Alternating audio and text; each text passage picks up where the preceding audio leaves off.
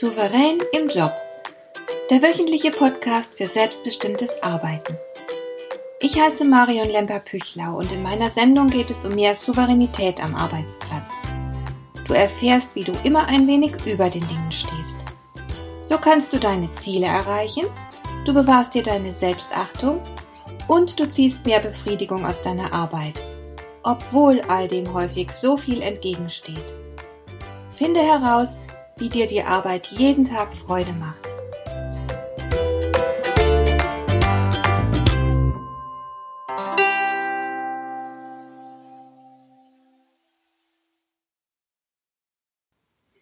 Ich weiß noch, dass die Lehrer zu meiner Schulzeit die Gruppenarbeit entdeckt hatten.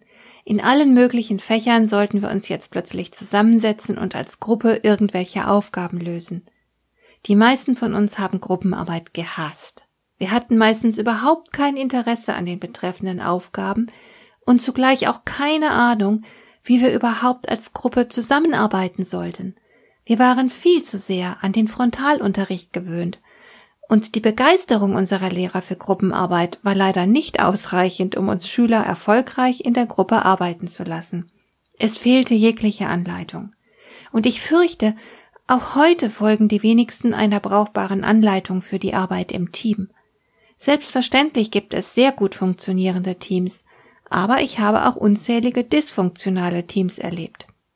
Teams, in denen man zum Beispiel nicht gewagt hat, sich offen zu äußern. Teams, in denen es nicht darum ging, die bestmöglichen Lösungen zu erarbeiten, sondern sich darzustellen oder sich durchzusetzen. In Teamsitzungen wurden unter der Oberfläche Machtspiele ausgetragen. Ich habe aber auch sehr leblose Teams gesehen. Du kennst vermutlich die zynische Überzeugung, nach der das Wort Team nichts anderes als die Abkürzung darstellt für toll, ein anderer macht's. Und all das ist natürlich nicht souverän.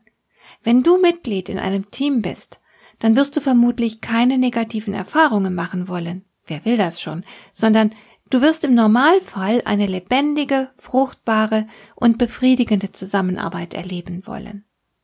Ich selbst bin immer wieder vollkommen begeistert, wenn sich in der Zusammenarbeit Synergieeffekte ergeben, wenn also die Kompetenzen der Teammitglieder sich sinnvoll ergänzen und man am Ende ein Ergebnis erhält, das besser ist als das Beste, was jeder Einzelne im Team hätte leisten können. Es ist ein wunderbares Gefühl, gemeinsam etwas so Gutes und Hochwertiges zu schaffen. Und ich habe erlebt, wie sehr das zusammenschweißt und wie viel gegenseitige Sympathie und Anerkennung daraus entstehen. Und es ist wirklich sehr bedauerlich, dass nur wenige Teams so eine tolle Erfahrung regelmäßig machen können. Sich selbst dabei im Weg zu stehen, ist ganz sicher alles andere als souverän.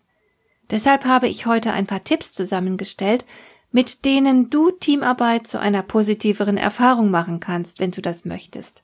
Es liegt an dir, welche Qualität deine Arbeit im Team haben soll und je größer deine Teamfähigkeit ist, desto wahrscheinlicher wird es, dass sich andere Teammitglieder an dir orientieren. Damit entstehen mehr Synergieeffekte und die Zusammenarbeit wird für alle Beteiligten befriedigender. Was also kann dir helfen, ein vorbildliches Teammitglied zu sein, das die Produktivität des Teams erhöht? Ein ganz typisches Problem ist fehlendes Verantwortungsgefühl. Es gibt zu wenig Commitment, die gemeinsamen Ziele werden den individuellen Zielen untergeordnet.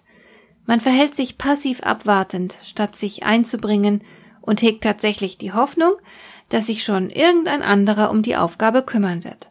So wird Teamarbeit freudlos, lustlos und entsprechend unproduktiv und damit natürlich auch unbefriedigend. Was könntest du hier tun? Wenn du solch eine Atmosphäre im Team spürst, dann solltest du das ansprechen. Es ist wichtig, diese Dinge zum Thema zu machen. Störungen haben Vorrang, lautet eine alte Regel. Denn erst wenn die Probleme, die das Arbeiten als solches behindern, gelöst sind, erst dann kann man sich erfolgreich den inhaltlichen Problemen zuwenden. Und darum ist es wichtig, alles anzusprechen, was die Zusammenarbeit erschwert und stört. Darum mache das fehlende Engagement, die fehlende Selbstverpflichtung zum Thema. Sprich aus, was du wahrnimmst, aber tu das natürlich ohne Vorwürfe und ohne Bewertungen. Du kannst zum Beispiel so etwas sagen wie Ich habe den Eindruck, wir hängen hier ziemlich kraftlos in den Seilen und kommen kaum voran. Woran liegt das? Welchen Eindruck haben Sie von unserer Zusammenarbeit? So kannst du den Austausch starten. Wichtig ist zu klären, was man genau gemeinsam erreichen will und wie jeder Einzelne dazu beitragen wird. Wichtig ist ein Bewusstsein dafür, dass die gemeinsame Leistung das große Ziel darstellt. Ganz schwierig wird es oft, wenn jemand im Team nicht tatkräftig oder zielführend arbeitet. Da denken dann die anderen Teammitglieder oft, geht mich nichts an, dafür ist der Betreffende selbst zuständig. Aber eine miese Einzelleistung beeinträchtigt natürlich auch die Gesamtleistung der Gruppe. Deswegen kann nicht jeder grad mal so arbeiten, wie er möchte. Jeder ist der Gruppe verpflichtet. Es ist also völlig in Ordnung, dass man ein Auge aufeinander hat und nicht einfach nebeneinander herarbeitet. Es ist in Ordnung, den anderen zu fragen, wie weit bist du inzwischen, und sich die Arbeit zeigen zu lassen. Es ist in Ordnung und absolut notwendig, sich gegenseitig Feedback zu geben. Wo das gemeinsame Ergebnis zählt, muss man eben auch Hand in Hand arbeiten. Die Leistung des Einzelnen darf diskutiert werden. Selbstverständlich mit allem Respekt.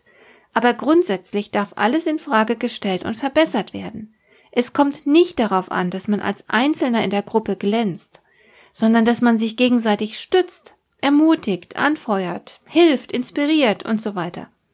Das gemeinsame Ziel hat Vorrang vor allem anderen. Und am Ende sollte die Erfahrung stehen, wow, das haben wir toll gemacht, wir sind ganz schön tüchtig. Mitglied eines solchen Teams zu sein, ist eine äußerst positive und bereichernde Erfahrung. Selbstverständlich ergibt sich solch ein tolles Ergebnis nicht einfach so, denn in jedem Team gibt es Unvereinbarkeiten, die man bearbeiten muss. Es gibt zum Beispiel unterschiedliche Interessen, unterschiedliche Haltungen, unterschiedliche Kompetenzen, unterschiedliche Bedürfnisse und natürlich auch Empfindlichkeiten.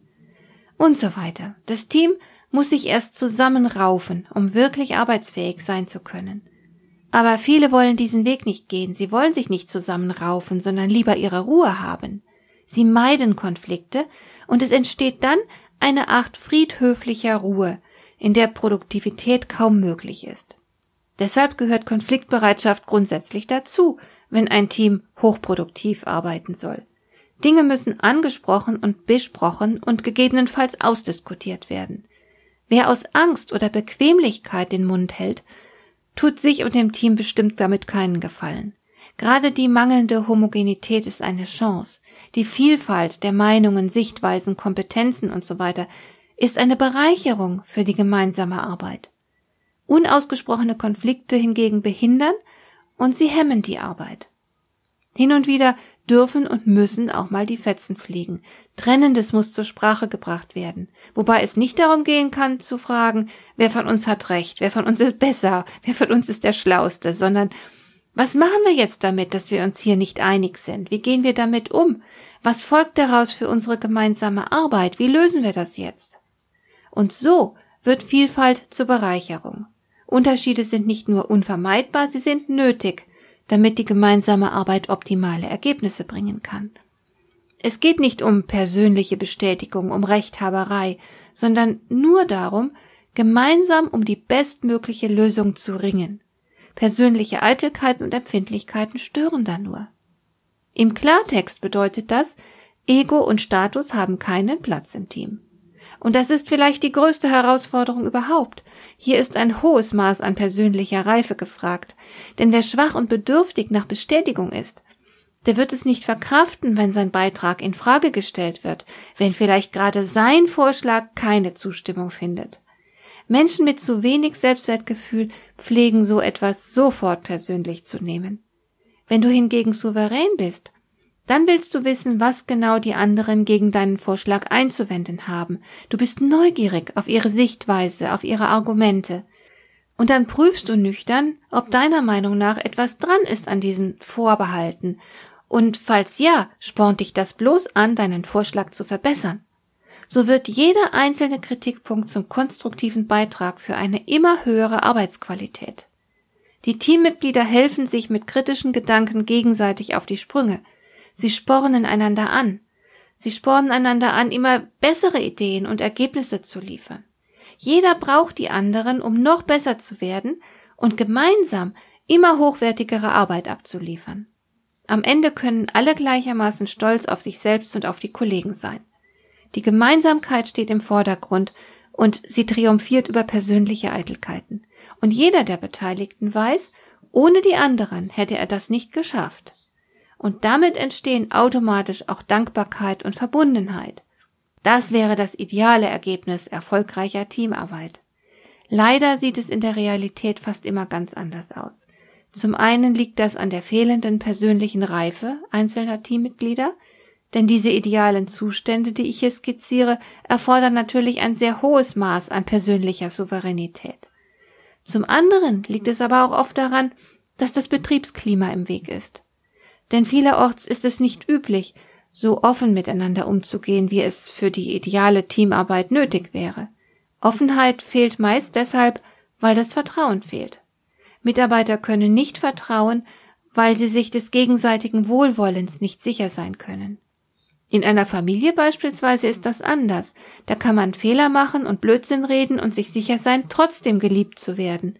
Im Job aber muss man damit rechnen, dafür angegriffen, entwertet, bestraft, lächerlich gemacht zu werden und ähnlich unangenehme Konsequenzen zu erleben. Also hält man sich zurück, man ist vorsichtig und verhalten. Auf diese Weise fehlt dann genau die Lebendigkeit, die gute Teams ausmacht. Wenn du in einer Atmosphäre von Misstrauen und Vorsicht arbeitest, wirst du daran nur wenig ändern können. Gerade in einem größeren Unternehmen hast du sehr wahrscheinlich nicht die Macht, das Betriebsklima umzukrempeln. Du kannst aber eines tun. Du kannst auf die Menschen in deinem Team zugehen und versuchen, eine persönliche Beziehung aufzubauen. Dazu musst du Zeit mit den anderen verbringen. Geh mit ihnen gemeinsam zum Mittagessen, plaudere mit ihnen über dies und das, frage sie nach ihrer Meinung zu bestimmten Dingen und so weiter. Zeige, dass du keine Gefahr darstellst, sondern ein zugewandter, verlässlicher und integrer Mensch bist. Und damit änderst du zwar nicht das Betriebsklima als Ganzes, aber du schaffst möglicherweise eine Insel des Vertrauens, in dem eine fruchtbare und für alle Beteiligten befriedigende Teamarbeit möglich wird. Dir gefällt dieser Podcast? Dann bewerte ihn doch mit einer Sternebewertung und Rezension in iTunes. Das hilft einerseits, diese Sendung noch weiter zu verbessern andererseits, sie für andere Interessierte noch sichtbarer zu machen. Besuche auch meine Webseite lemper-büchlau.com. Dort findest du ein paar nützliche und kostenlose Downloads, die dir weitere Anregungen für deine Arbeit liefern. Das war die heutige Ausgabe von Souverän im Job. Schön, dass du zugehört hast. Ich wünsche dir viel Spaß und Erfolg bei der Gestaltung deiner Arbeit.